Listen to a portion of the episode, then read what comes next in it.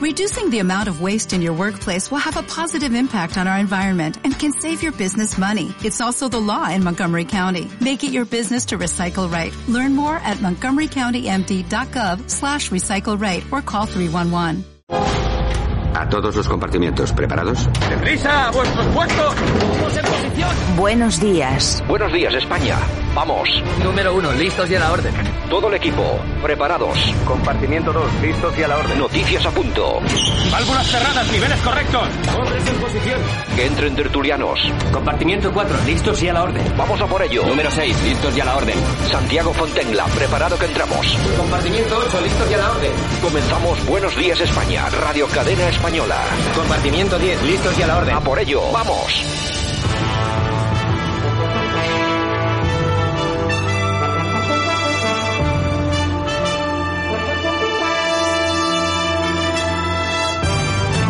Buenos días España, hoy es 17 de septiembre 2021, es viernes, es decir, que se acerca el fin de semana, ya estamos aquí.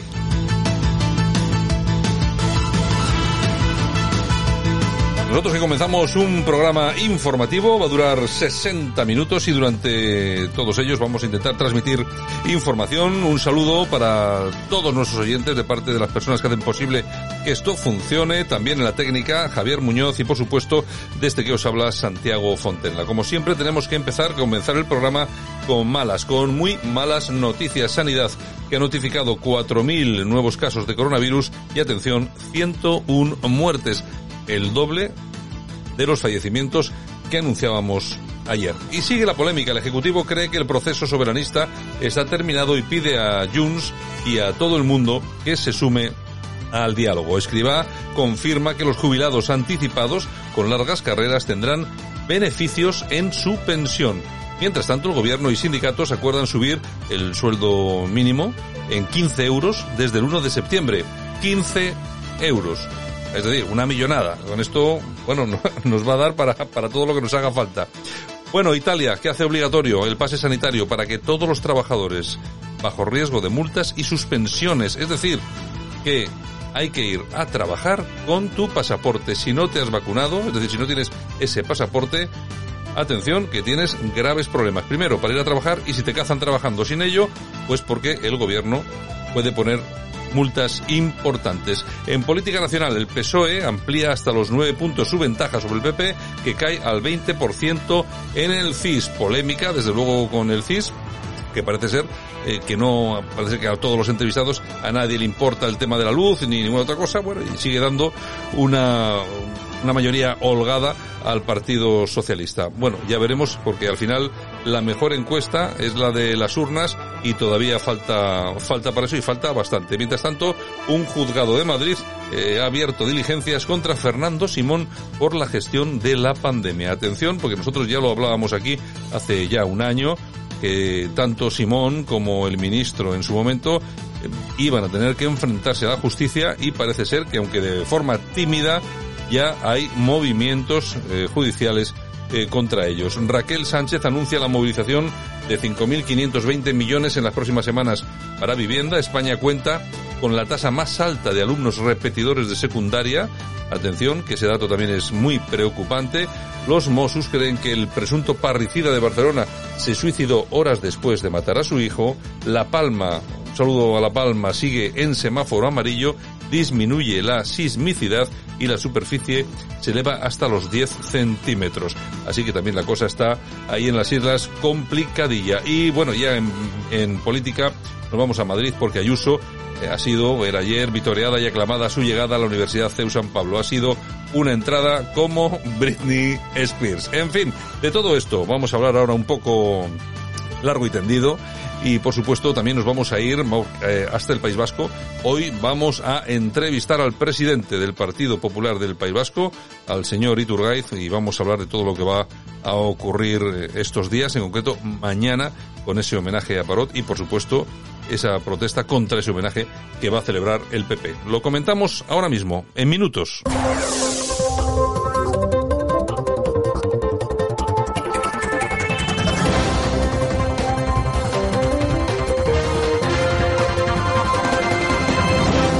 Nosotros días estamos en tiempo de análisis. Lo más importante que ha ocurrido durante las últimas 24 horas nos lo trae como siempre nuestro compañero, el profesor Sergio Fernández Riquelme. Don Sergio, ¿qué tal? Buenos días. Muy buenos días, Santiago. ¿Qué tal van las cosas? Pues trabajando duro, a ver si levantamos este país. alguien tiene que trabajar, que decía que alguien tiene que trabajar. Bueno, en fin, eh, ¿cómo están los eh, cómo están los temas hoy? Bueno, yo creo que uno de los asuntos, me imagino, importantes que nos traes esta mañana es el CIS, ¿no? Sí, una noticia surrealista, pero no por ello deja de, sorprender. Eh, el CIS, en su barómetro de septiembre, a contracorriente de todas las encuestas, da al PSOE una ventaja casi sideral de nueve puntos casi nueve puntos respecto al Partido Popular, ¿no? Unos datos sorprendentes, aunque la verdad que viendo últimamente las encuestas del, CIS, del CIS pues eh, creo que a nadie extrañan, ¿no? Eh, unos datos donde además eh, colocan a, Ciudadanos prácticamente con el 10% de los votos, ¿no?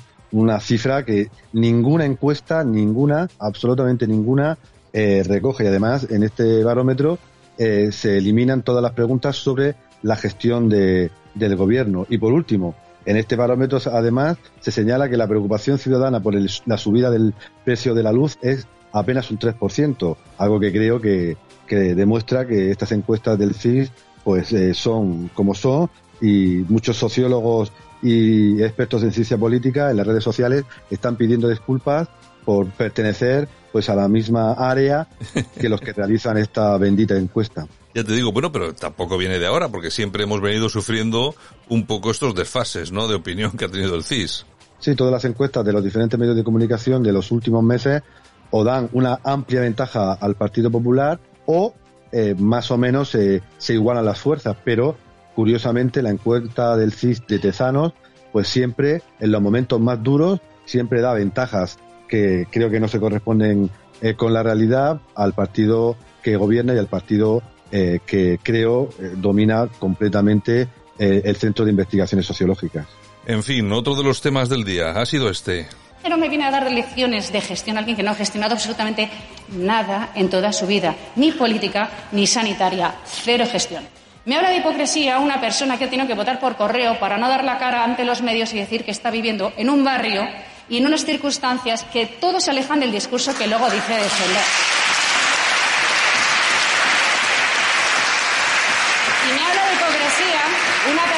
se mofa del 100 mortaditos y con el asquillo que le tuvo que dar, se tuvo que sentar entre el populacho a tomarse, sí, esos bocadillos saunero que se toma la gente que no tiene recursos. La que ha estado alentando y desde luego no ha criticado el acoso sistemático contra un hospital público como Elizabeth Zendal y luego usted viene a dar lecciones de sanitaria. Y sobre todo, ¿sabe lo que es usted? Perteneciente a la izquierda caviar más hipócrita que puede existir. Que un día se presenta en Ana Rosa, en el programa de Ana Rosa, con un look pepero, con tirabuzones, a decir que abriría todavía más la hostelería y al día siguiente va a perrear a la cadena SER y diciendo que es la más moderna y que está en contra de mis políticas sanitarias y económicas. La hipocresía de la izquierda cabía. Mira, Proyecto Interior Bruto que ha crecido de manera histórica, la natalidad y sobre todo políticas ambientales y en favor de la vida y la creación de empleo y de las clases medias es lo que a mí me preocupa y lo que le preocupa a usted prácticamente es poco. Bueno, la señora Ayuso en uno de sus de sus momentos ya ya conocidos, ¿no? Ayuso en estado puro, ¿eh? Le encanta el cuerpo a cuerpo, le encanta eh, entablar pues las críticas y los debates más más eh, profundos con, con el oponente político en esta en este caso con la eh, con la candidata y ahora pues jefa de Más Madrid y, esto además se demuestra cómo ella pues se siente segura se siente eh, apoyada por la población, como se demostró en las últimas elecciones, y además que utiliza un lenguaje muy directo, muy popular, que creo que conecta con amplias capas de la población, capas de clase media alta, pero también eh, capas de las clases eh, medias y bajas que ven muchas veces como esta izquierda eh, caviar, pues representa más temas etéreos que no interesan al, al común de los mortales y se dejan atrás pues los verdaderos problemas que afectan al día a día de los trabajadores, inseguridad, pobreza y desigualdad. Bueno, yo creo que alguien tenía que analizar un poquito por qué esa popularidad de Ayuso. Además, yo creo que tendrían que hacerlo en el PP, que es, que es donde más les interesa, sobre todo porque ahora están abriendo una guerra que no, debe, no debiera de existir. ¿Eh, Sergio?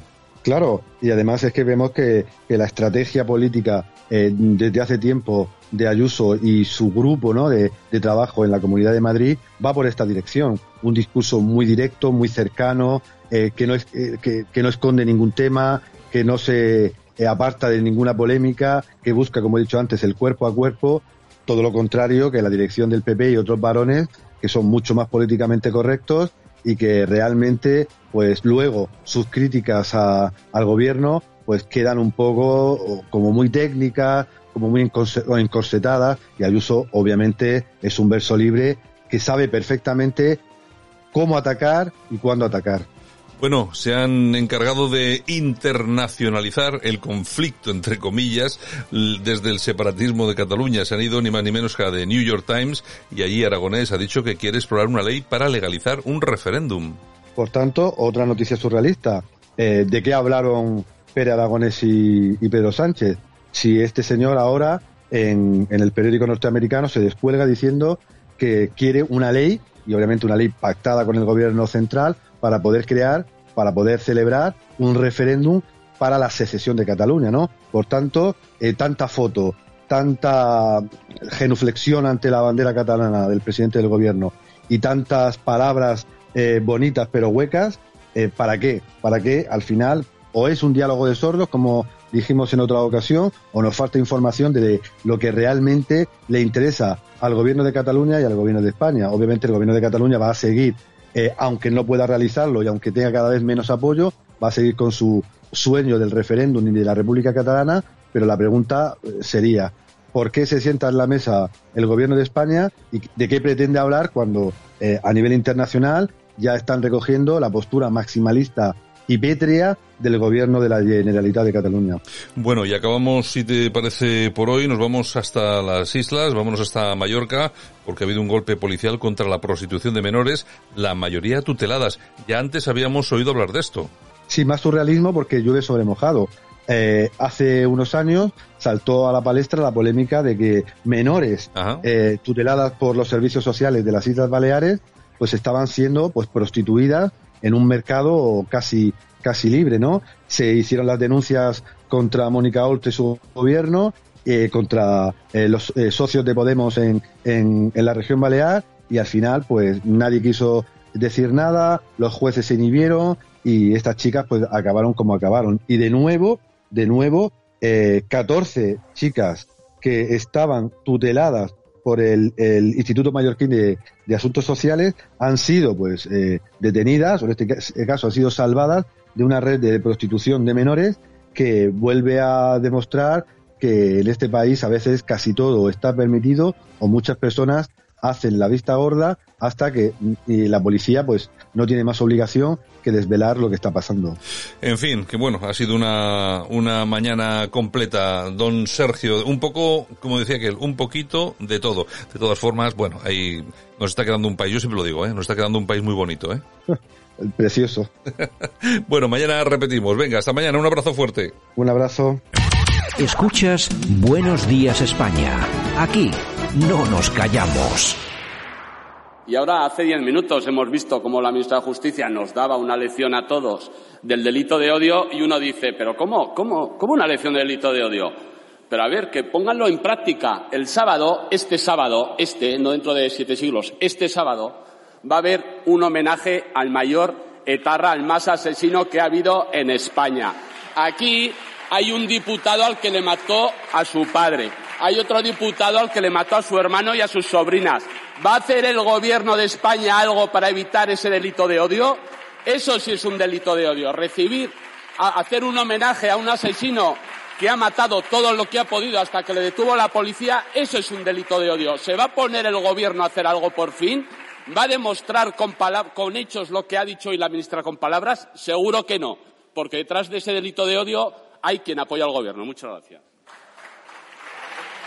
Bueno, pues ahí estaba nuestro buen amigo Carlos García Daneros, diputado en el Congreso por UPN, yo creo que es ahora, como sí. cambiando de nombre. Bueno, ya ha estado aquí varias veces y me imagino que volverá a estar. Oye, no ha dicho ninguna mentira, ¿eh? Siempre hablando clarito, ¿eh? O sea, se puede decir más alto, pero más claro imposible. Efectivamente. Yo, a mí lo que me gustaría es que frente a todos estos homenajes eh, a etarras, pues alguien dijera algo. Bueno, hoy eh, quiero que todos ustedes sepan, dentro de unos minutos vamos a entrevistar al presidente del Partido Popular del País Vasco sobre este tema, porque el PP también se va a manifestar, además precisamente en un sitio emblemático en Mondragón, que es donde estuvo encerrado, en la fábrica al lado en la que estuvo encerrado Ortega Lara durante tanto tiempo, pero ustedes fíjense, es que esta gente es detenida y no decían dónde estaba este hombre, es decir, lo querían dejar morir de hambre. Sí, sí, sí. Es una cosa horror... Es que vamos, claro, yo me imagino a toda la gente joven que nos escucha, eh, yo sé que nos escucha mucha gente joven, eh, de gente con 22, con 25 años que no han vivido esto, y sé que muchas veces parecemos los abuelos cebolleta, eh, contándoles historias que ni les van ni les vienen. Pero lo que quiero que entiendan es que esto es real, que ha pasado y que todas esas historias sí les va y sí les viene, porque ellos son herederos de todo lo que hemos vivido y cuidadito, porque también pueden ser eh, aquellos que pongan el bolso para que todos estos pongan su mercancía dentro. Quiero decir que pueden mañana también volver a ser víctimas de toda esta gente, sin lugar a dudas. ¿eh? Buenos días, España.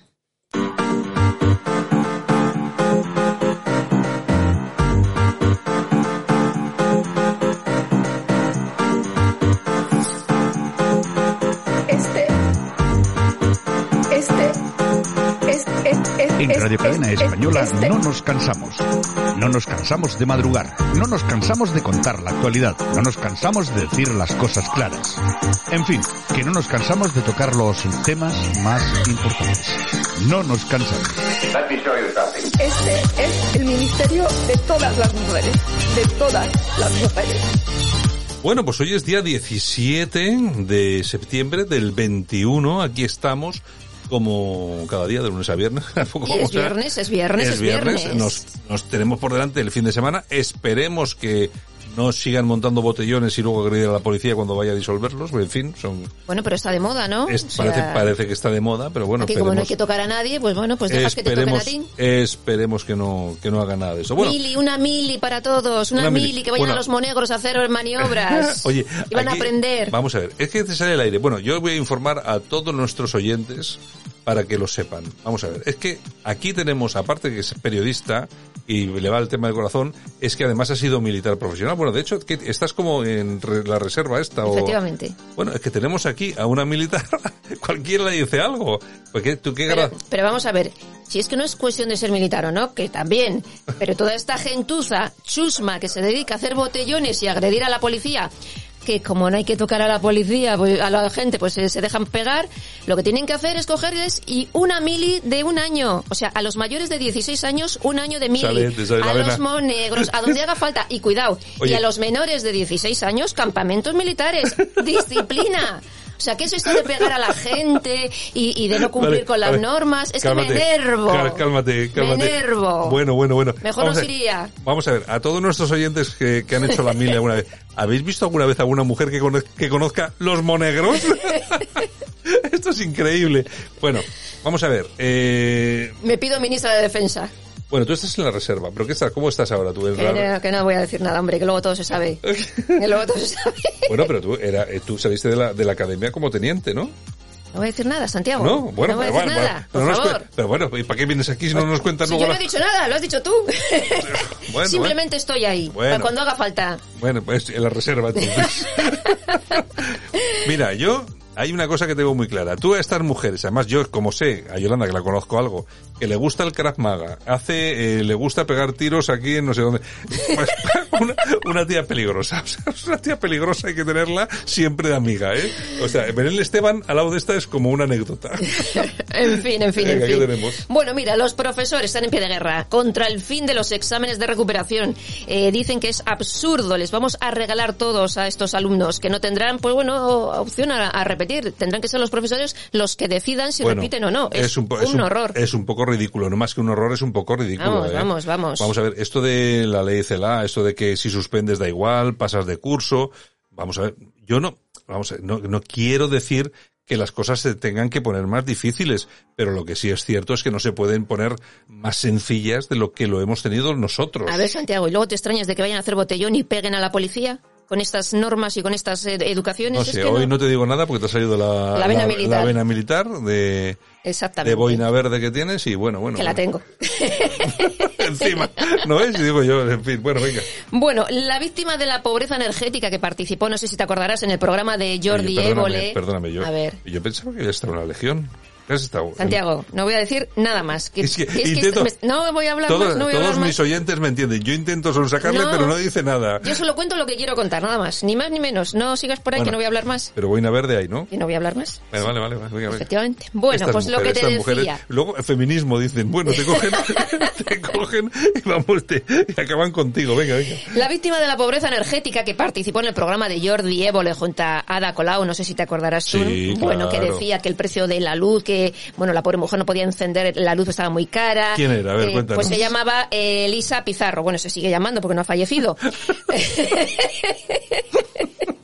¿Cómo estamos hoy? Dios mío, Dios mío. Bueno, pues esta mujer que tanto protestaba por la luz, resulta que ya no protesta. ¿Y por qué no protesta? Pues porque está en la dirección de Podemos en Hospitalet. ¿Qué me estás diciendo? Tal Qué. Oye, esto, esta es como estos, eh, en- en- ¿os acordáis? Yo me voy a hacer podemita. to- todos nuestros oyentes que siempre que había algún problema con la sanidad en Madrid, salía un tío hasta que descubrimos que siempre salía el mismo y era dirigente de Podemos. ¿Ves? Pues hasta la ficharon. Esta es lo mismo, Hasta ¿no? la ficharon Ya y ya cayó yo. y no volvió a hablar nunca más de la Ahora, pobreza la gente, la energética. gente, la gente como ve la, la televisión, pues se cree todo lo que le dicen. Ay, bueno, y el gobierno que teme la falta de suministro de gas durante el invierno, la que nos faltaba. Sube la luz, no va a haber gas, esto, es- esto va a ser tremendo. Aquí ¿eh? lo único que funciona, ya lo dijo Pedro Sánchez, durante la pandemia, hemos demostrado que tenemos una capacidad para todo el tema de Internet. sí, sí. Estupendo. Todo el mundo viendo Netflix y, y aplaudir, a las 8 aplaudir a los sanitarios. Pues este invierno, señores, preparen velas porque la cosa no pinta nada bien. Bueno, y vamos a news. Ayuso no cede ante Génova. Algunos populares aseguran que hay temor por parte de Génova, claro, de acudir a un acto en el que esté casado y esté la presidenta madrileña, porque claro, ¿a quién van a aplaudir? ¿A Bueno, quién van a aplaudir más? Vamos a ver, ayer iba a la Universidad San Pablo CEU, la presidenta de Madrid, y resulta que es recibida la entrada, pero vamos, eh, iba a decir en, en Lord de multitudes, pero prácticamente, es decir, Sí, sí. un montón de gente gritando, diciendo, presidenta, presidenta, presidenta. A mí no me extraña que Pablo Casado tenga, no miedo, ¿eh? Pero cierta preocupación. Normal. Ahora mismo, el líder mejor considerado Es- es eh, Ayuso. Y resulta que Ayuso tiene, y lo hemos dicho aquí, todo el mundo que nos quiere escuchar, se lo hemos dicho varias veces, Ayuso tiene a sus espaldas seguramente que es el mejor asesor político que hay y, y que ha habido durante muchos años en España, que es Miguel Ángel Rodríguez. Por lo tanto, es mm, bueno un enemigo a batir porque todos saben que en el momento que se ponga en, en no sé en modo guerra y ahora está Yolanda aquí perdón por haber utilizado esta palabra No importa. en modo guerra pues resultamente que resulta que va a ser muy complicado deshacerse de ellos eh pero Bueno, muy complicado De hecho, Enrique Ruiz Escudero, amiguete también de esta casa, Muy- muy ha, majo, muy ha asegurado que Ayuso es la mejor candidata para presidir Madrid. Se ha ganado el respeto de los afiliados. yo a Enrique Ruiz Es- Escudero le conocí como casi como suele pasar en esto en estos temas hace ya Muchos años. Uf, igual 20 años en, Más. en una bodega en La Rioja. en una bodega en más La de Rioja. 20 años. Hace más, de 20. años. En fin, Ha, bueno. ha demostrado ser, ha demostrado ser, la, bueno, aparte de ser un doctor estupendo, pero un tío que sabe, que ha sabido cómo controlar la pandemia en Madrid. Es un político, vamos, de los pies a la cabeza. Que me da igual que de, de qué partido sea. La Político de raza, como debe ser. Es un político de raza, yo lo conozco personalmente, me da igual que hubiera sido de lo que hubiera sido. La verdad es que ha hecho un trabajo estupendo y sobre todo porque es un tío que es profesional y sabe por dónde hay que agarrar el problema. Ni más ni menos. Bueno, y Begoña Gómez, la mujer del Presi, que organiza una conferencia desde su famosa cátedra para promocionar el plan de Pedro Sánchez sobre el recorte de consumo energético. No sé, ella sabrá a qué se dedican estas cosas. Bueno, pues oye, pues me parece muy bien. Hablar del Eh, recibo de la luz. Sí, bueno, vale. Bueno, lo que No pagan en Moncloa. No voy a decir nada porque Bueno, bueno, bueno. Y desde Libre Mercado nos cuentan que Hacienda prohíbe a los autónomos usar la bici que utilizan para currar después de su trabajo. Resulta que para poder desgravar el IVA es tienen que demostrar que ese vehículo solo se utiliza para actividad profesional. Pero bueno, parece una broma, ¿no? Pues Pero que claro, me estás hablando de los chicos estos de Deliveroo. Exactamente, los se que compran llevan- la bici Sí. y claro, para desgravar el IVA, pues oye, ahí lo tienes, ¿no? Bueno, pues para desgravar ese IVA tienen que demos- demostrar que ese automóvil Solo- solo- solo lo utilizan para trabajar. O Exactamente. sea, pero alguien considera que esto es normal. Yo no sé si alguien, vamos a ver, estoy convencido que más de un asesor fiscal nos está escuchando. Vamos a ver, a mí me parece esta noticia surrealista. Que igual nos hemos equivocado y la estamos dando y no es cierta. Si hay alguien, por favor, que nos llame y nos diga, Libre mercado. Santiago.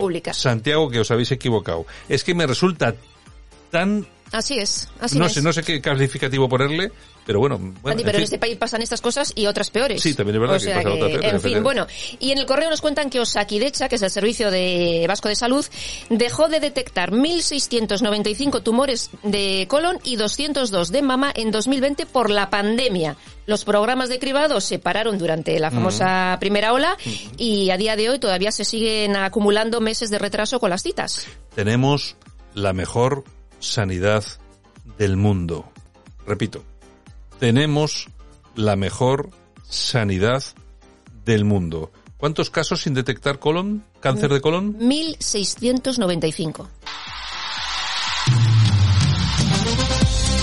Y vámonos con el precio justo. Claro que sí, hombre. Hay que saber en qué se gasta nuestro dinero estos políticos. Y en esta ocasión vamos a preguntar, ¿cuánto nos va a costar el nuevo y pequeño informe de Irene Montero?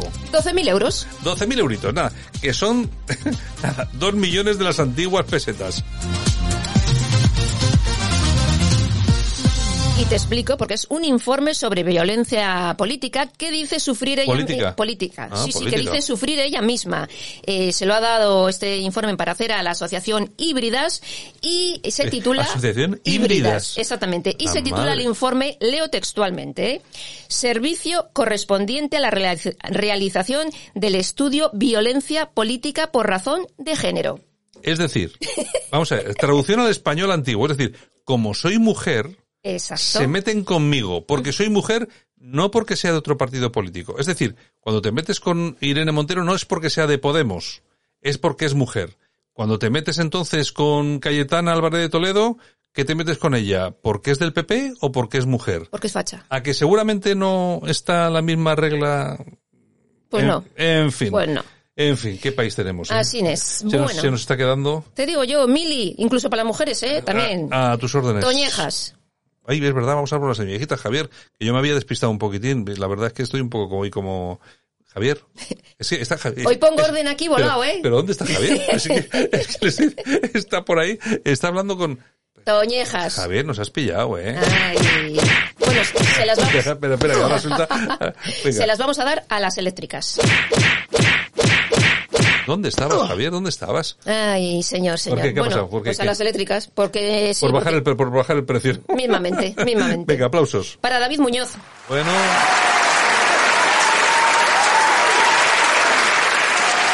Oye, ha conseguido el premio a mejor cocinero del mundo. Bueno, pues puede parecer una broma, pero, Pero no- no lo es. Pero no es ninguna broma. Eh, Ser el mejor cocinero, cocinero del mundo y encima estar considerado como tal por eh, una, bueno, yo creo que es la publicación la que es de referencia en Mm. todo esto, pero bueno, que no es la primera vez que nos pasa en España. Ya pasó con el bully, Sí, ya pasó sí, con sí, otras cosas. Bueno, pero bueno, en todo caso, felicitarle. Eh, si es posible y sabiendo que no te hemos dejado mal, invítanos un día a comer a tu restaurante porque sabemos que es muy caro, cuesta 300 pavos por cabeza. Y estamos aquí y estamos caninos. caninos, estamos caninos Mm. y bueno, que no tenemos ningún problema para hablar bien, para hablar bien de ti. Ha quedado un poco así, ¿no? Ha quedado un poco raro como diciendo, ay, ay. estos quieren, estos quieren comerse como sea, como sea, ¿no?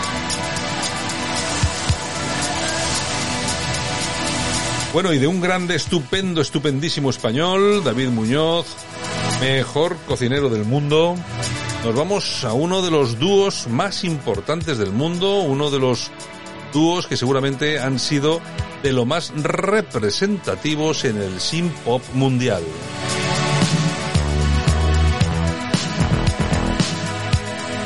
Hoy abrimos nuestra sección de efemérides con esta canción, su primer éxito, Western Girls, Pet Shop Boys.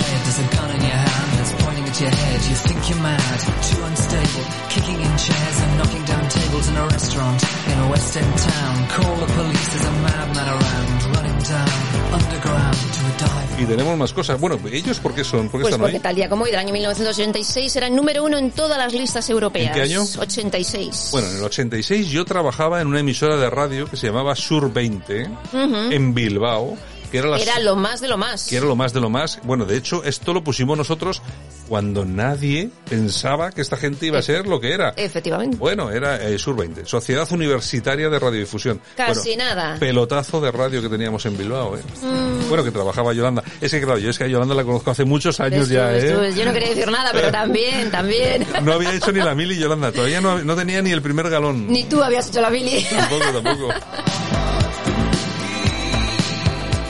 in a western town. Es que al final tú fíjate cómo son las cosas que nos juntamos aquí en la radio en el año 2021 alrededor de los Pesos Boys, aquí dos militronchos. Además, de verdad. Ay, ¿qué más de verdad, tenemos? De verdad, como ¿Qué echo de menos el tema militar. En fin, que me pido voluntario. Yo quiero irme, yo quiero irme a la mili a poner orden un poquito, que me den mando, claro. Si no, nada. Si no, no vale para No, nada. no vale para Es nada. que, oye, te pareces cada día más al- a, esta Alba Carrillo, ¿eh? Te pareces cada día más a Alba Carrillo. Ay, Venga, ¿qué más tenemos? Bueno, tal día como hoy, pero del año 1976, la NASA presenta su primer transbordador espacial, el Enterprise. Bueno, y además esto coincide ni más ni menos con la última, bueno, el último despegue de SpaceX que acaba de lanzar al espacio a cuatro personas. Es la primera expedición absolutamente civil que ha ido más allá de, bueno, iba a decir de las estrellas, no es para tanto, pero la verdad que sí, que ha sido la primera eh, operación, pues bueno, que ha merecido la pena. Bueno, claro, es que a mí, fíjate, oigo hablar de Jeff Bezos, de Jeff Bezos, este el dueño de, Ujú. de Amazon, lo comparas con, con SpaceX, Y nada que ver. eh, que es una broma. Nada que Es que es una broma, ¿eh? En fin. Y también tal día como hoy, pero del año 1952, nace el torero El Niño de la Capea. Y nos vamos al año 1958 porque tal día como hoy de ese año nace el actor español Nancho Novo, cumple 63 años. Y también tal día como hoy, pero del año 1975, nace Álvaro Fuentes, músico de La Oreja de Van Gogh, cumple 46 años. Y tal día como hoy, pero del año 1925, nace Bill Bragg, que era bajista de Elvis Presley. Yolanda, pues te parece, nos vemos luego en el Corazao. Vale, muy bien. Pues nos- un besito. Nosotros continuamos dentro de un momento. Vamos a entrevistar al presidente del Partido Popular del País Vasco, al señor Carlos Iturgaiz. Vamos a preguntarle un poquitín por todo lo que es la situación que está viviendo ahora mismo en el País Vasco. Vamos con ello. Escuchas Buenos Días España. Aquí no nos callamos. Y nosotros que nos vamos hasta Madrid, ahí tenemos al otro lado de la línea telefónica Lorena Eras, que es la secretaria de Educación del PP de Madrid y también es la portavoz de Educación de la Asamblea de Madrid. Lorena, ¿qué tal? Buenos días. Muy buenos días, Santiago. Un placer estar ahí con vosotros. Bueno, igualmente, ¿qué tal, qué tal todo por, por Madrid? Bien, como siempre, ¿no? Porque que uno escucha lo que, lo que se dice y lo que se cuenta, parece que sois la única comunidad de España que es medianamente normal. Bueno, desde luego somos la comunidad española que más le está plantando cara al gobierno social comunista de Pedro Sánchez. Por eso te Por lo lo digo. tanto, estamos muy contentos y muy satisfechos con lo que está haciendo el gobierno de nuestra presidenta Isabel Díaz Ayuso. Bueno, eh, Lorena, ha arrancado el curso escolar con presencia de todas las eh, de estudiantes de todas las etapas educativas en Madrid, ¿no? Creo que no ha habido ningún problema. Pues efectivamente, ha sido casi como cada año una suerte de milagro que más de 1.200.000 este, estudiantes madrileños se hayan ido incorporando a lo largo de la semana pasada a las aulas con absoluta normalidad dentro de la situación que estamos viviendo todavía en pandemia, con un refuerzo eh, de las medidas higiénicos y sanitarias, como por ejemplo esos grupos burbuja en infantil, en primaria o en educación especial, la mascarilla con alumnos a partir de seis años, eh, entradas escalonadas, la toma de temperatura, medidores de CO2, un refuerzo en las rutas escolares, un refuerzo también en la limpieza eh, y, por supuesto, eh, unas aulas que ya se ha demostrado el curso pasado que son seguras gracias a que los docentes y los alumnos cumplen escrupulosamente con todas las normas que se dictan. Bueno, me comentas lo de los docentes, que este curso habéis contado con algún tipo de refuerzo en la Comunidad de Madrid. En efecto, este curso se han incorporado más de 3.000 profesionales a las aulas madrileñas para abundar en lo que es un, eh, un programa de refuerzo educativo histórico. La, por primera vez la Comunidad de Madrid va a abordar un refuerzo educativo en las materias instrumentales, que son lengua y matemáticas, las más importantes para después eh, poder mejorar en otras disciplinas y en otras áreas, en otras materias.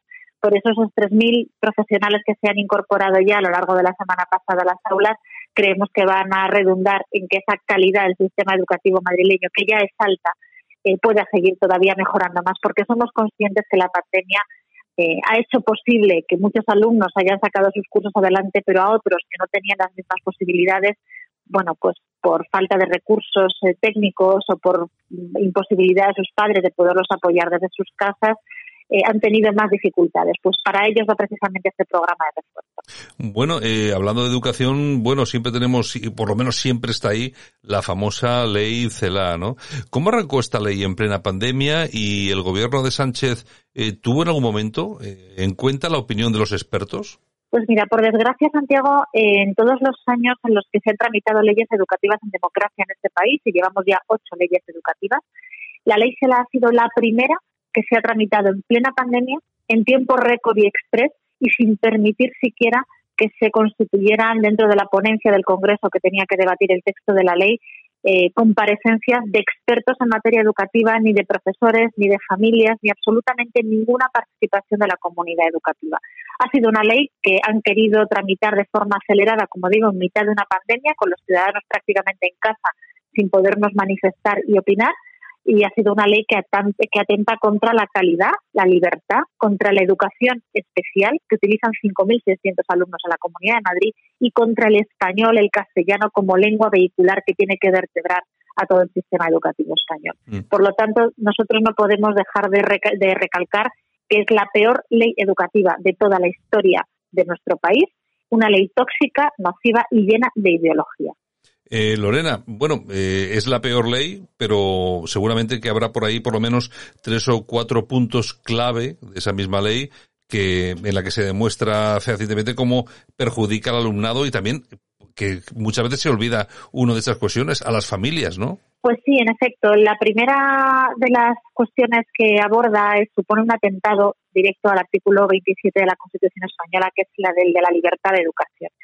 Esta ley limita a los centros concertados como subsidiarios de la educación pública, exige que solo hay que garantizar plazas en la educación pública y por lo tanto, ya lo dijo la ministra Federal, los hijos no pertenecen a los padres y por tanto los padres no van a poder decidir la educación de sus hijos. Eh, y frente a esto, la Comunidad de Madrid lo que plantea es que la educación concertada es totalmente complementaria de la pública y que tiene que ser elegida en igualdad de condiciones y por tanto tiene que ser ofertada a las familias. De hecho, te diré, Santiago, que en este curso escolar 21-22 el 95,8% de las familias madrileñas ha conseguido plaza en el centro que ha elegido en su primera opción. Esto significa que los madrileños, en un 96%, han conseguido la plaza que querían para sus hijos, ya fuera en un centro público o concertado. Y esa es la libertad educativa que vamos a seguir defendiendo con uñas y dientes. El segundo atentado es la calidad. Es una ley educativa que, que rebaja los requisitos de calidad porque pretende igualar en los resultados y no igualar en, eh, las oportunidades a los alumnos. Esto de regalar aprobados o de que titulen los alumnos con materias suspensas, lo único que va a hacer es generar una sociedad que va a ver en la ignorancia un valor social. Y nosotros no lo vamos a permitir porque la calidad del sistema educativo es su máximo garante de futuro y de éxito. Es una ley que, como te decía, atenta contra los centros de educación especial de aquellos alumnos que precisamente más los necesitan, los más vulnerables de nuestro sistema, y es una ley que impide que en todas las autonomías españolas se estudie en eh, español o castellano. Y esto es un atentado directo contra el artículo 3 de la Constitución española que dice que todos los alumnos tienen el derecho, pero también la obligación de conocer el español como lengua oficial del Estado. Bueno, Lorena, a mí me parece que es un tema muy importante y ahí estáis realizando una eh, labor excepcional en Madrid, pero también hay otros temas y no tengo más remedio que preguntarte por la famosa factura de la luz. Eh, ayer eh, se registraba nuevo, el nuevo precio histórico del precio de la luz y me gustaría saber qué proponéis. Pues en efecto, nosotros creemos que lo que está trayendo este gobierno social comunista de Podemos y de Partido Socialista es miseria energética a nuestro país. Ayer jueves se batía otro récord consecutivo la factura de la luz. Da igual cuando lo digamos porque mañana siempre va a ser el día en el que la luz va a estar más cara. Parece impensable porque este, esta escalada no termina. Ayer, como bien decías, la luz llegó a los 188 euros con picos cercanos a los 200 entre las 9 y las 10 de la noche. Esta miseria energética que sufrimos todos los españoles tiene un único responsable que es el gobierno de Pedro Sánchez, el más caro de la historia. Tenemos que recordar que el presidente Sánchez, cuando era líder de la oposición, exigía dimisiones cuando la luz había subido un 8%. ¿Qué tiene que hacer él cuando la luz ha subido más de un 200%? Porque desde luego no es que, no es que tenga que dimitir, es que tiene que dimitir y alejarse lo máximo posible de la gestión de eh, la luz para todos los españoles, porque no saben gestionar y se lo traen miseria y pobreza. Nosotros, desde el Partido Popular, hemos presentado una proposición de ley con una serie de medidas que van a bajar un 20% la factura de la luz, como por ejemplo usar los derechos de CO2 para reducir la factura de la luz 2.000 millones de euros, traspasar a los presupuestos generales del Estado los costes no energéticos, que va a suponer un ahorro de 3.400 millones de euros, suprimir el impuesto sobre el valor de la producción eléctrica, un ahorro de 1.600 millones de euros y permanecer, mantener el IVA reducido al 10% de forma permanente. Eh, con todas estas medidas, los españoles se ahorrarían 9.000 millones de euros. Nosotros sí tenemos un plan para España, sí somos capaces de liderar una España en la que la factura de la luz no arruine y no suponga la miseria para muchas familias y Pablo Casado merece esa oportunidad para demostrar que estamos preparados para gestionar y gobernar Pues muy bien, Lorena era secretaria de Educación del PP de Madrid, también eh, diputada y portavoz de Educación en la Asamblea de Madrid. Muchas gracias por atendernos aquí en Buenos Días España. Un abrazo muy fuerte. Muchas gracias. Un abrazo para vosotros, Santiago, y feliz curso para toda la comunidad educativa, alumnos, familias y docentes. Gracias. Escuchas Buenos Días España. Aquí no nos callamos. Y nosotros que nos vamos hasta Bilbao, allí tenemos a don Carlos Iturgaiz, presidente del Partido Popular Vasco. Don Carlos, ¿qué tal? Buenos días. Muy buenos días, encantado de hablar con ustedes. bueno, igualmente, ¿qué tal las vacaciones? Bien, todo. Bien, todo, todo bien, preocupado por la situación del país, preocupado por la pandemia, como todos los españoles, pero pues es, hemos disfrutado de, las vacaciones lo que hemos podido, como todos. Bueno, eh, vamos a ver, vamos por partes. Acto de desagravio en Mondragón el próximo sábado frente a un acto que se va a hacer de homenaje a un asesino, 40 asesinatos de, de ¿no? Sí, yo creo que lo más importante es lo que usted acaba de decir en una palabra, homenaje. Que se haga un homenaje a un criminal, a un asesino, que tiene 40 asesinatos eh, bajo sus espaldas. Que además este, este individuo, este personaje, debería estar en, cualquier museo de cera en la Cámara de los Horrores y del Terror por, eh, por lo que el currículum vitae que tiene este criminal. Y que se le haga un homenaje, eso es ya, para empezar, una afrenta no solo a las víctimas del terrorismo, que por supuesto lo es, sino a todos los españoles. Y por lo tanto, ante eso hay que hacer eh, lo que hace el Partido Popular del País Vasco es un acto de desagravio a las víctimas del terrorismo. Nosotros vamos a ir también a Mondragón a decir que la calle tiene que ser de los ciudadanos y de los demócratas y de las víctimas y no pueden ser las calles y las plazas de los verdugos y de los criminales y homenajear a esos asesinos. Y por eso este acto, en un sitio emblemático, como ustedes conocen, hemos decidido que lo vamos a hacer en uno de los, de los sitios en el propio Mondragón, donde el terror también se circunscribe eh, eh, con nombre propio, que es aquella fábrica, esa fábrica donde tuvieron enterrado vivo a José Antonio Ortega Lara durante 532 días los amigos de Parot, los criminales de ETA, y que sin duda, como decía, pues es un sitio emblemático también del terror ¿no? de, de, ETA en Mondragón. Sí, eh, don Carlos, siguen y continúan los Torres por todo el País Vasco. Yo no sé, no sé si usted estará de acuerdo conmigo. Eh, una parte importante de la sociedad vasca está enferma, eh, por lo menos a nivel ideológico, y desde luego hay una hay una parte de la clase política que desde luego también. Yo sí que lo he dicho yo. Claro que hay una parte de la sociedad vasca que está enferma, que son todos aquellos que justifican, que jalean, que no condenan la violencia y el terrorismo de ETA. Y que además que están inoculando, inoculando esa rabia, ese anti-España, ese anticonstitucionalismo eh, a jóvenes, como vimos el otro día cuando le pegan a un chaval de nuevas generaciones del Partido Popular del País Vasco, una chica de 20 años, que cuando ETA dejó de matar tenía 10 años y que con la familia, los amigos, la educación, tantas y tantas cosas, estos no tienen valores de convivencia y los valores son pues, de odiar, atacar, amenazar, insultar al que no piensan como él. Esa, es la enfermedad que todavía vivimos aquí en el País Vasco y esto está jaleado y está eh, justificado por, por aquellos que tienen nombres y apellidos, que es Otegui, que es Sortu, que es Bildu, que cuando se les pone encima de la mesa un- una moción, una proposición para condenar lo que está pasando, no lo condenan. ¿Cómo lo van a condenar? Insisto, si en el fondo ellos están felices de que esto está ocurriendo en el país en el, en el país vasco. Yo siempre he dicho, ETA ahora no mata, es verdad, ETA no mata, pero algunos no nos deja vivir todavía pues esos grupos acólitos a ETA, esos grupos eh, que siempre ah, eh, eh, defienden lo que ha significado la banda terrorista criminal de ETA. Eh, eh, don Carlos, también preocupante, como usted comentaba, ¿no? Las agresiones a jóvenes eh, afiliados del, del País Vasco, del Partido Popular, que no es la primera ocasión, ha ocurrido en más ocasiones, incluso su propio hijo ha sido, ha sido víctima de, de estas agresiones. Sí, yo creo que ya es un goteo y que siempre nos toca aquí a los mismos.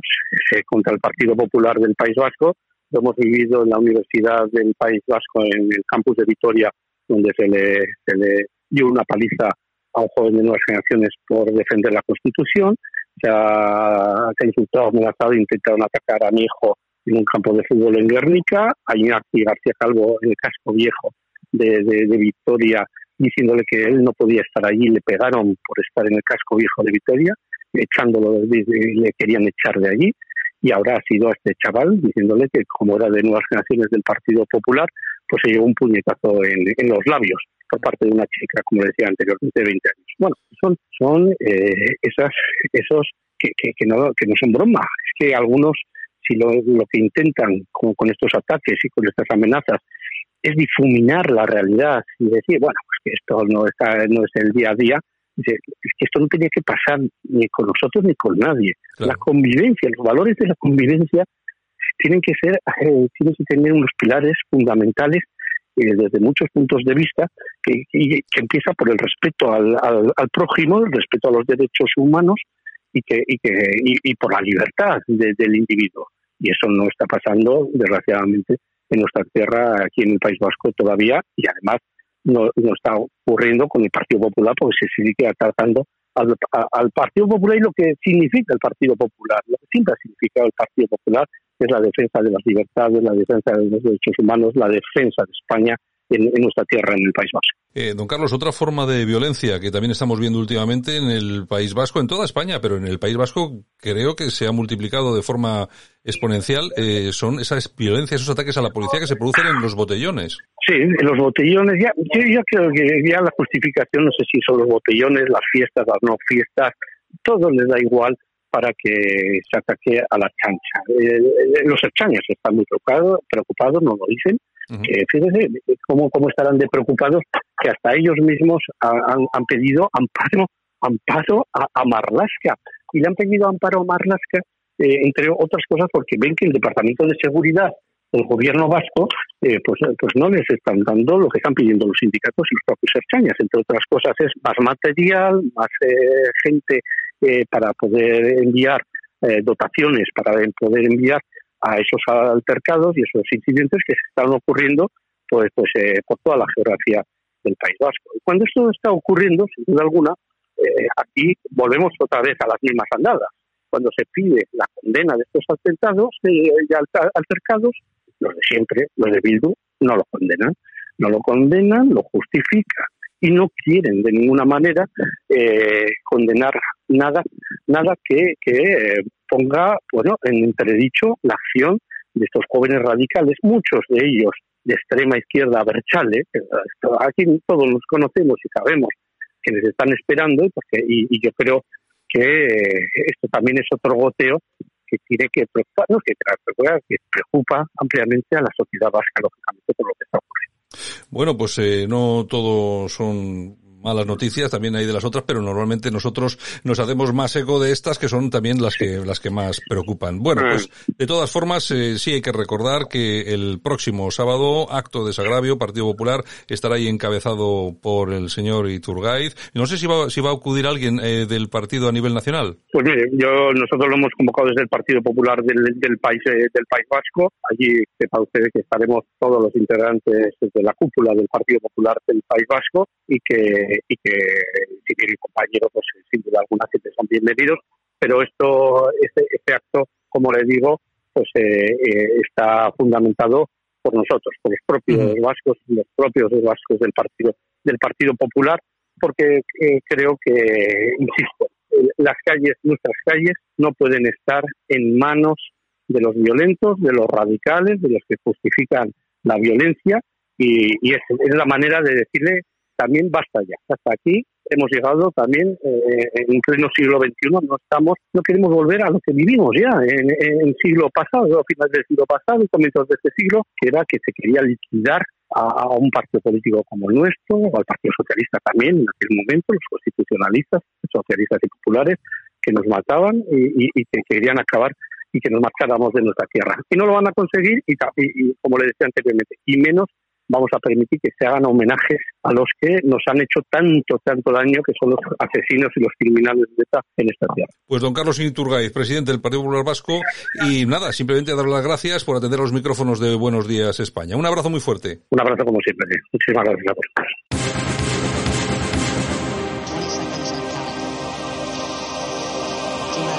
Hoy comenzamos con la música apropiada después de lo que sucedió ayer en Sálvame porque fue básicamente terrorífico. Ahora vamos a hablar de ello. Son los Pet Shop Boys. Bueno, es que tal día como hoy los Pet Shop Boys llegaban en el año 1987 llegaban al número uno en todas las listas europeas con este pedazo tema.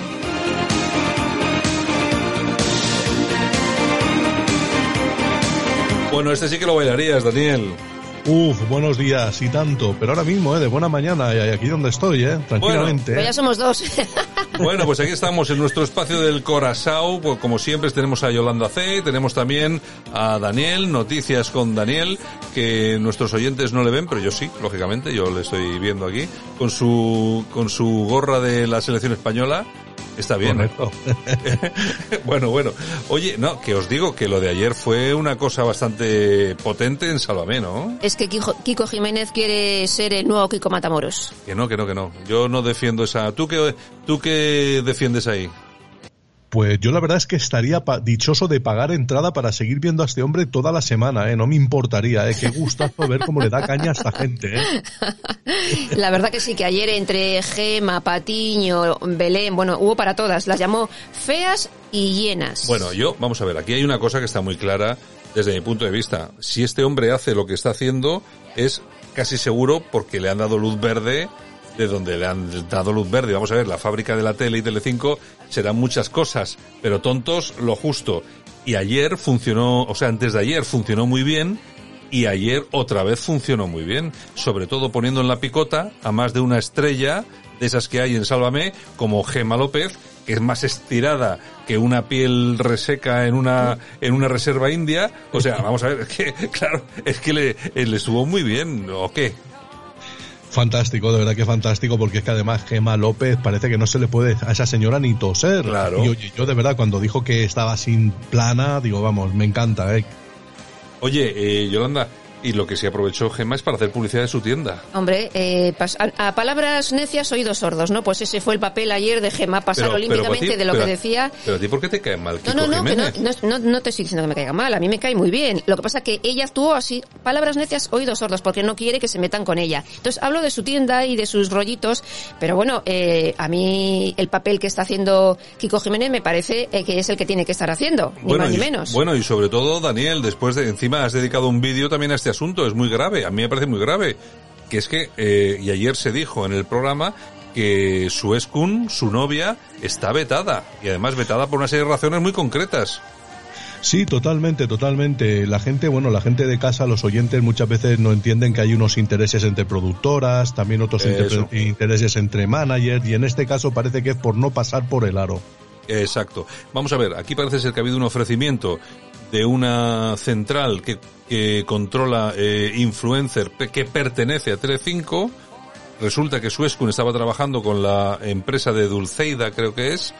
Ha dicho que no, que ya está con Dulceida, que está mm. muy bien. E inmediatamente después de decir que no, Telecinco toma la determinación de expulsarla y prescindir de ella. Es decir, en toda regla, ella tiene derecho a hacer lo que considere y su novio en este caso, que es eh, Kiko Jiménez. Defenderla. Defenderla y bueno, y a mí me parece que lo está haciendo muy bien, sobre todo porque está haciendo algo que no había pasado hasta ahora en los, estos programas de televisión. Daniel, está poniendo la picota a todos. Claro, y aparte es que es un nuevo error de, de Mediaset, es otro nuevo error de Sálvame, porque esta pareja la verdad es que funciona, tiene mucho seguimiento en redes, mucho ¿Verdad? apoyo de, de la gente que los ve, y son los únicos que te dicen las verdades en la cara, los únicos. Oye, eh, vamos a ver, eh, que yo no sé exactamente, Sofía Suescun, ¿cuántos seguidores puede tener en Instagram? ¿Lo sabéis alguno de vosotros? Pues tiene muchos, tiene muchos. Pero seguramente puede tener más de un millón. Posiblemente. Mm. claro, sí, sí. estamos hablando de un seguimiento. Y el propio Kiko Jiménez, pues si no tiene un millón, tendrá 300 o Tienen- 400 mil. Tienen muchos, tienen Claro, muchos seguidores entre ambos. Claro, claro, es un tema, es un tema interesante. Bueno, de todas formas, Kiko también sabe que tiene una línea roja y que no puede pasar, porque él mismo ha dicho que si la pasa puede irse a la calle. O sea, ayer, ayer lo dijo, él sabe que si dice alguna cosa que sabe y tal y cual, que seguramente que de- se puede ir a casa. Claro, claro. Bueno, y Belén Esteban ayer lo celebraba cenando pues con sus jefes y amigos que son eh, Raúl Prieto, el, el director de Viva la Vida, y David Valdeperas, director de Sálvame, y con su marido Miguel celebrándolo. Bueno, me dice Elena, nuestra compañera, que tiene eh, Suescun, que tiene un millón doscientos mil seguidores. Pues ya ves, le sumas los que tiene Cuida- su novio. Cuidadito, que es, un millón doscientos mil seguidores, ¿eh? Ya pudiéramos tenerlo vamos, nosotros, ¿eh? ¿Eh? Dime, dime, y que la Daniel. siguen con veneración, con Claro, veneración. claro, la claro, claro, Es claro. una diosa, ¿eh? Hombre, la chica es maja, la chica es guapetona, el novio Kiko, mm, hombre, yo, vamos a ver, perdón por eso que voy a decir, seguramente no está a la altura de ella. Bueno. Y no, vamos a ver, es que aquí hay, a, la altura me refiero eh, comercial, o sea, de Mm. seguidores, tal y cual. Pero es que luego aquí hay otro tema que es interesante, que además es muy importante de hablar de ello. Es, vamos a ver, el papel de la madre De su esco. de, de, de, de en todo esto. Porque Kiko eh, no aguantará a los de Sálvame, pero a su suegra la está tragando, pero de verdad, ¿eh? Ya te digo. Oye. Y es difícil de aguantar. Ya te digo, Daniel, es que casas separadas, eh, porque en una tiene que vivir ella con su madre y yo en la otra porque no quieren que esté... Son cosas también extrañas, ¿eh? Yo creo que a él también le viene bien, porque a mí, a mí lo que sí que me gusta de este chaval es que los tiene bien puestos, ¿eh? Que cuando se puso Sí, tonta Sofía con Sí, lo de. Estela Grande, Sí. le dijo, pues mira, si no te interesa, ahí está la puerta. Que no se complica, ¿eh? Y es la otra la que le va detrás totalmente, ¿eh? A mí, a mí él me gusta mucho, yo creo que es un tipo que tiene su, que tiene su aquel. Y va a dar, y va a dar mucho recorrido en Sálvame, que si alguien está pensando que con lo que está haciendo se la está jugando, que se olvide que si hay algo que saben en Telecinco y en la fábrica es en montar espectáculo. Así es. Y hoy en día el que monta espectáculo aquí es Kiko, eh, Kiko Jiménez, que se va a convertir en el, pro- en el próximo Kiko Matamoros, pero a mejor. Porque además Matamoros que, de, de bueno no tiene nada. también es un es un, un tío que viene a luchar porque recordemos que viene de, de uno de los pueblos más pobres de España en el sentido de paro o sea que, que sabe Oye, que hay que luchar Oye, y lo, y lo que ha tenido que, vamos a ver, lo que ha tenido que aguantar ahí, ahí le, han insultado, vamos a ver, que yo, que yo, aquí ahora todo el mundo se echa las manos a la cabeza, pero es que le han llamado ignorante, le han llamado, le han llamado mil cosas, y el tío ha Bueno, aguantado pues, el tipo, sí. ¿eh? Y acuérdate cuando le dijeron que estaba coqueteando con el cine de adultos con Torbe Sí, que también tiene muchas sí. imágenes Efectiva- efectivamente. Bueno, pues damos un giro total, giro total. ¿A que, dos, nos, a que no sabéis cuánto dinero cobra Carmen Borrego, según el economista, por programa en Sálvame? Yo estoy asustado. ¿Tú, Daniel, lo sabes? pues me parece que rondará los mil pavos ¿no? Pues, pues espera, Ay, prepara, pre- Pobriño, pobriño. prepárate, prepárate que te vas a quedar de piedra. 3.000 euros por programa. Tres mil euros que Tres, lo- tres mil euros según el economista, que es un periódico serio, y cuando dice eso es porque lo sabe. En, en Viva la Vida cobraba 500. Eso es el salario de Kiko Matamoros y de Kiko Hernández juntos y aún faltan 200 euros, ¿eh? No Pero- los van a recuperar pero- los tres. Ya, pero ¿sabes una cosa, eh, Daniel? Que es que igual se han dado cuenta que tienen que empezar a ir, a ir cambiando. Y están pagando a gente que tiene, porque la Carmen Borrego, yo no sé qué opinas tú, pero a mí me parece que ha cambiado, ha dado un giro radical. Hombre, es que por 3.000 euros esta mujer por programa se deja matar. Ahí en el plató y luego que la resuciten otra vez y la ¿Cuántos vuelvan días, a matar. Yolanda, cuántos días va a la Pues yo semana? le he visto tres, por lo menos. Pues tres, son nueve mil por semana, nueve Cuidado, por y luego está el deluxe. 36. Bueno, que entre una cosa y otra, 40.000. Son 500.000 euros al año. ¿Cómo no va a contar de su madre y de que le haga lo que falta? haga falta, lo que haga falta, señores. En fin, en fin. A mí en lo que fin. me está, a mí lo que me extraña es que no lleven a, a Daniel allí para hablar con sus vídeos y sacarlos allí. Uy. Oye, sería un pelotazo. Yo con mi hemeroteca a mí me, me liquidan ahí nada más poner un pie. Ya te digo, ya te digo. En fin, bueno, vamos a cruzar el charco porque Lourdes León, que es la hija de Madonna y del gurú del fitness Carlos León, será el nuevo rostro de Marc Jacobs y protagonizará la campaña de Stella McCartney. Tiene 24 años, quiere ser actriz y un cuerpazo. Bueno, pues sí, es lo que tiene. Cuerpazo y ser hija de quien es. Exactamente. Mucho más no creo que aporte. ¿Ha estudiado algo, sabemos? No se sabe. Bueno, a estudiar, estudiarlo justo, Daniel. Ay, señor, ay, señor, señor, señor. Bueno, y la infanta Sofía y su madre, eh, la reina Leticia y la abuela Paloma Roca Solano han tenido una tarde de chicas y lo que me han dicho Bueno, de fuentes chica- cercanas... De chicas, no, de realeza. Habrán De una realeza ta- también. Una tarde de realeza. Pues me han dicho fuentes cercanas a la abuela materna que Paloma Roca Solano escucha nuestro programa. Bueno, es que... Yo, es que además yo sé de dónde sale el Mm, tema. ya sabes Pues- dónde sale la sí, fuente, porque- ¿verdad? Sí, además yo sé, porque además es colaborador del programa. Exactamente. Y tiene muchos amigos y también es muy amigo de... No, no puedo decirlo. De Carla. Sí, bueno, sí, de toda esta... Sí, sí, entonces, sí, sí. entonces, pues sí, nos escucha porque tiene, tiene cierto rollo. Para que veas el nivel, Maribel. Es que somos, somos la leche, Daniel. Esto es una cosa... Pues a mí me alegra un montón, porque la verdad que es una señora que me gusta mucho. O sea, que me alegra un montón que nos escuche, de verdad que sí. Bueno, y además que yo creo que tienen sobre todo oportunidad, ¿eh? porque cada vez tenemos más emisoras que en las que estamos y que están retransmitiendo este, este programa a lo largo y ancho de toda España. Y a nosotros que nos alegra mucho y sobre todo porque siempre da, da cuerpo a todo este asunto que nos sumemos tanta gente a una, a una movida como esta. Bueno, ¿y a qué se dedica Irene Rosales? Señores, desde que dejó la televisión, Qué todo bien- el mundo qué se pregunta qué qué se bien- dedica. Qué bien me cae. Ya sé que a Daniel no le cae bien, pero a mí me cae bien, me cae bien. Pues mira, se dedica a cuidar a sus niños, a hacer ejercicio y dieta. ¿No ves? Daniel, Punto ¿has visto? pelota. ¿Has visto? Es muy, sería, Sí. muy machi- sería, sería muy machista si yo dijera, ¿no ves? Pues a lo que hay que hacer. Pues es, es lo que hay que hacer. Hoy nos, hoy nos meten en la cárcel, Daniel. Y la, y la pobre, la pobre, pues ya la habéis visto que está diciendo que todo esto que se está diciendo de Kiko, que nada, que son bulos, que son mentiras y que esto no tiene recorrido ninguno, ninguno. Bueno, Yo, yo no sé, eso sí, Ya que no, veremos. eso sí, eso sí que no me lo acabo de creer. Creo que hay, esta creo, semana, madre mía, eh, con Amador, eh, que también está asomando la patita con Fidel, eh. ¿Ver- ¿verdad que sí? pues como Sí, la sí, asume demasiado, como la asume demasiado, ¿qué espera el Yo, otoño? yo te voy a decir, no, no, no. Es que aquí, vamos a ver, aquí ocurre una cosa y es que todos saben lo que han hecho y ahora mismo, como han visto que todas las críticas no valen absolutamente de nada porque Rocío Carrasco está desatada, están un poco a plegar velas. Mm. Están un poco a, a intentar plegar velas y como están todavía a tiempo, a ver si evitan alguna frase en, el, en, el, en la nueva docu. Pero me parece que lo van a tener difícil. ¿Eh, Daniel? Amador ya huele a deluxe. Yo ya le veo y, y A este hombre 40.000 ya- 40.000 euros. Sí, yo también, yo también, yo también.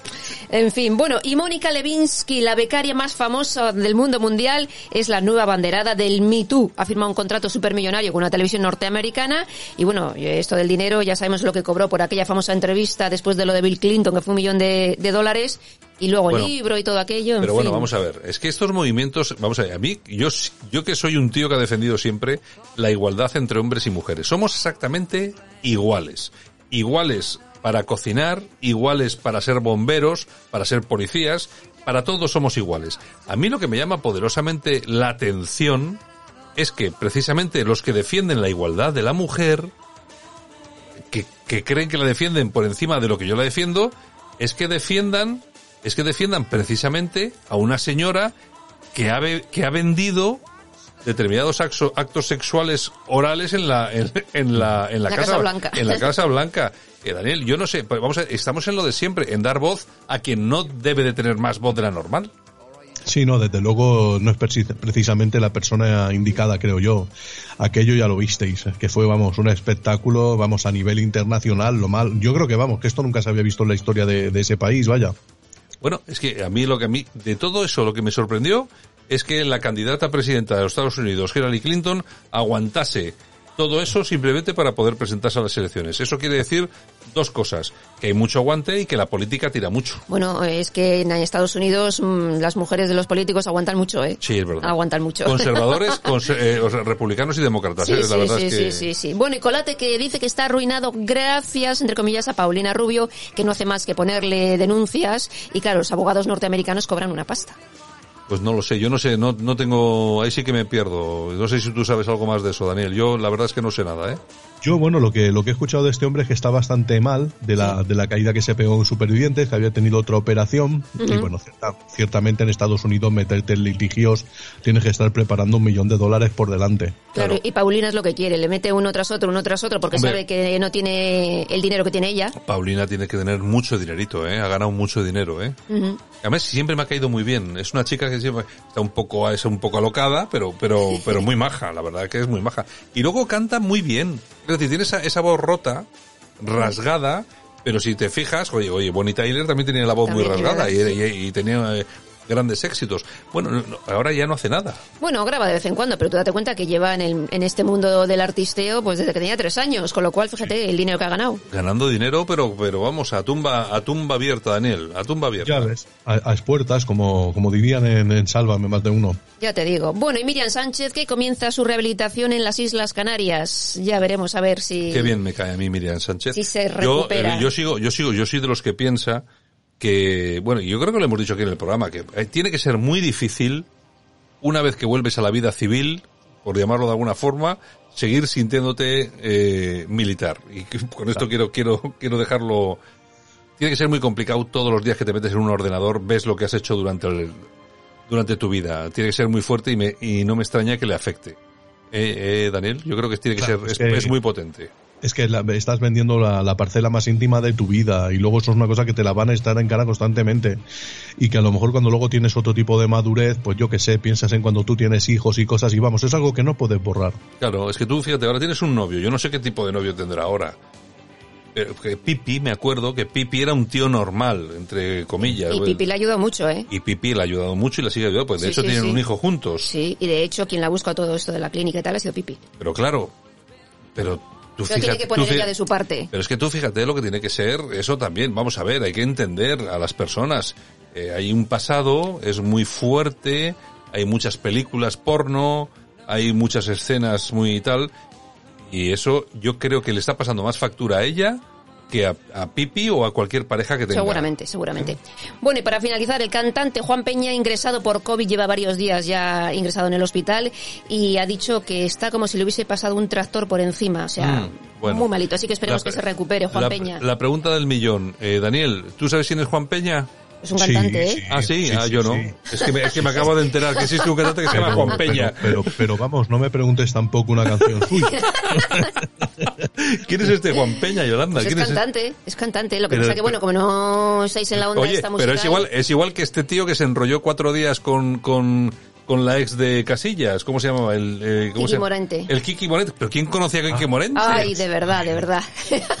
Oye, pero tú lo conocías antes, Daniel, a este tío. Que va, que va, que va. Y va. además canta bien, ¿la habéis visto? Yo he visto un vídeo y digo yo, pero es un horror. Porque no te gusta ese tipo de música. sé. ¿No te gusta esa música, que Santiago? sí, que sí. No, no, vamos a ver, no tiene nada que ver que me guste o no con que es un, po- es un poco horroroso, o sea... Ay, pero bueno, en señores, fin, en fin. ya, señores, no, que no es- señores. no es criticar por criticar. es- Jesús, Marian, Joseph. Bueno, Yolanda, venga. Bueno, pues hasta lunes, porque ya estamos de fin de semana. Venga, buen fin de semana. Un beso a todos. Pues buen Bueno, fin de semana a Oye, todos, Da- un beso, Daniel, un que pases un buen Sí. fin de semana por Jaén. Que además Sí. yo creo que, oye, tenemos que ir por Jaén, ¿eh? De- ¿Hace cuánto, hace cuánto que no hemos estado? Nos invitó el alcalde de Jaén hace cuántos años, Yolanda. Muchos, muchos. Un acto de víctimas del terrorismo. Hace Con ya- Aznar y compañía. Sí, Gobernaba Aznar, o sea que imagínate si hace años. Efectivamente, gobernaba Aznar, estuvimos, nos llevó allí la VT. Exacto. Estuvimos con el alcalde en el ayuntamiento, se portaron con nosotros estupendamente, no, lo siguiente, y no hemos vuelto. O sea que por hace igual 20 años, ¿no? Bueno, no sé, fue el primer mandato de Aznar. Pues nada, eh, nos- la primera vez nos invitó el presidente, la segunda nos invita el mejor youtuber. Noticia, noticias con Daniel. Todos nuestros oyentes a ver, a ver sus vídeos, que además está haciendo un montón de vídeos. Oye, los últimos muy buenos sobre la eh, Suezcun, etcétera, etcétera. Estás ahí, vamos, al minuto, ¿eh? No me gusta repetirme mucho en los temas, pero es que como están tan de actualidad, pues me han salido tres vídeos seguidos de ellos. No, pero no, no, no, no, muy bien, muy bien, muy bien. Ahí estás ahí en la actualidad. Venga, un abrazo, el lunes estamos. Pues un abrazo, hasta el lunes. Adiós, un beso.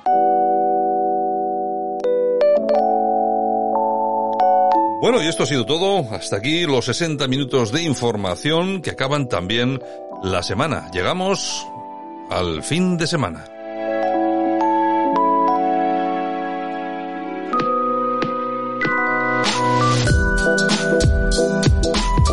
Nosotros que regresamos el lunes con más información aquí en Buenos Días España, con esos 60 minutos que dedicamos todos los días a analizar la realidad de este país. Saludos súper cordiales de las personas que hicieron posible que esto funcionara, también en la técnica Javier Muñoz y por supuesto de este que os habla Santiago Fontela. Cuidaos, disfrutar. El lunes estamos aquí de nuevo con más información en Buenos Días España. Chao, gracias.